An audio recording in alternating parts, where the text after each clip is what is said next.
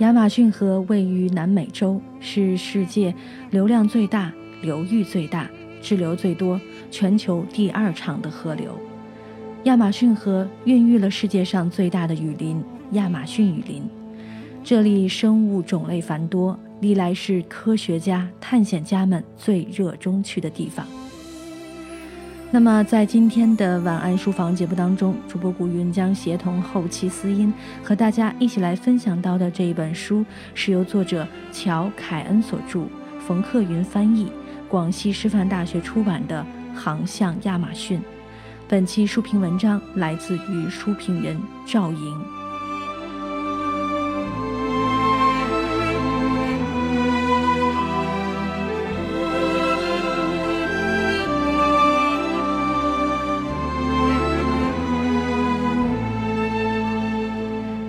亚马逊河发源于南秘鲁，北通安第斯山脉，自高山涓涓流下，水量逐渐增大，汹涌澎湃，向东注入大西洋，长达四千二百英里。作为世界第二长河，它浩浩荡荡，千回百转，蜿蜒流转南美洲八个国家和一个地区，滋润着七百多万平方千米的土地。亚马逊神秘却又危险丛生，一路上它汇聚了成千上万条支流，形成一股势不可挡的滚滚洪流，让探险者们心惊，更心生窥探一二的意趣。航向亚马逊作为美国地理杂志百本必读探险书之一，记录的正是一群冒险者们经历六个月的时间所完成的历险之旅。在那之前，从未有任何一支队伍成功航完亚马逊河全程，可以说许多危险都无从得知。在这未知的疑云下，他们选择背负背着独木艇及数百公斤的装备，以命相搏，就此寻找亚马逊河的源头，然后从那里开始漂流前往出海口。当时的队伍里便有本书的作者。时年三十五岁的美国作家乔·凯恩，冒险总给人以无尽的想象与乐趣，所以当还是旧金山纪事报里担任小职员的他，得知了这个惊人的消息，毅然决定加入这趟探险之旅。就这样，这场人类历史上第一次全程漂流亚马逊河的创举开始了。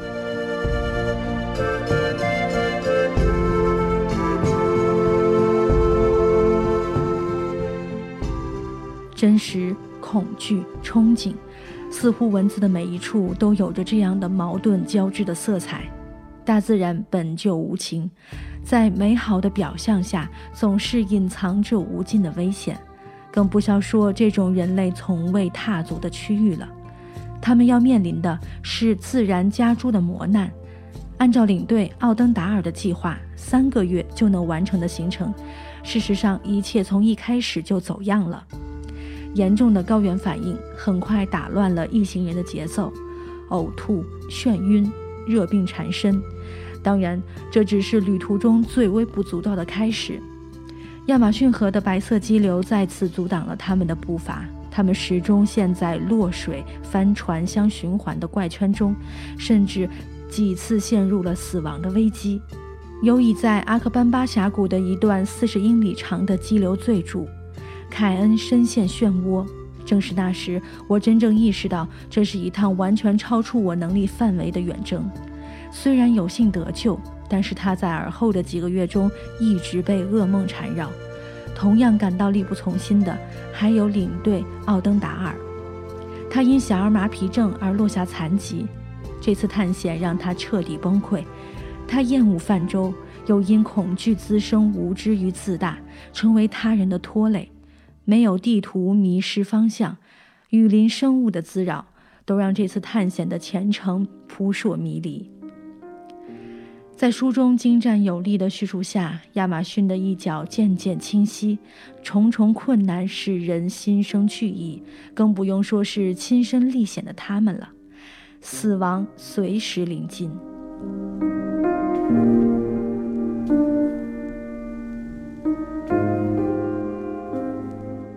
若谨言自然的冒险，不免太过轻易。恐惧滋生的人性更容易摧毁一切。书中将他们遭遇的创痛在故事中呈现，对抗、审视、妥协，人性之间的磨合，深深掘获读者的心绪。本是素不相识的陌生人，在一起探险中，关系产生了不同的化学效应。本兹代克和达兰特产生了可喜的爱情，而作为领队的奥登达尔却一改往日，决策屡屡失利，反倒拖累了其他成员，将他们多次置于危险的境地。而他的心思全在协同他组织这场探险的赫梅林斯基身上。生怕失去领队的光环，在这种患得患失中，最终退出了队伍。他还带走了两位摄像，比格斯和特鲁兰也选择了不再继续。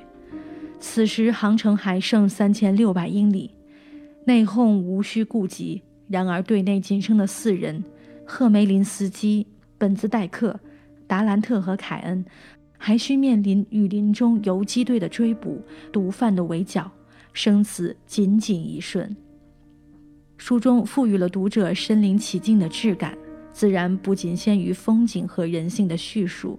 他以古典旅游文学的视角，将亚马逊的历史沿革、风土人情加以刻画，让我们得以感知这片未知土地的样貌。一路以来，经历卓克华村，来到比尔卡班巴、坎帕印第安区等。原住民的文化也给凯恩新的认识，被原住民文化包围的感觉非常特别，他们与土地的联系太深厚了。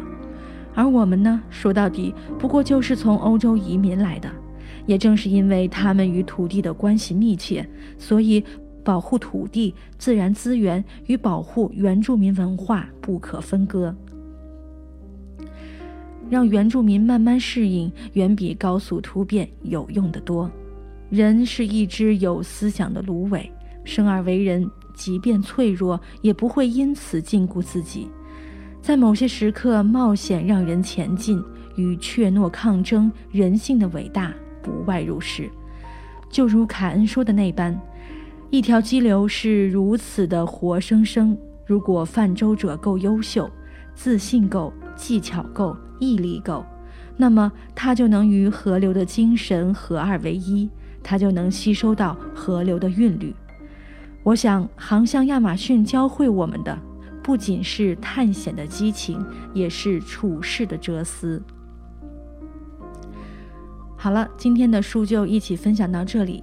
今天主播古云协同后期思音和大家一起来分享到的书，是由作者乔凯恩所著，冯克云翻译，广西师范大学出版的《航向亚马逊》。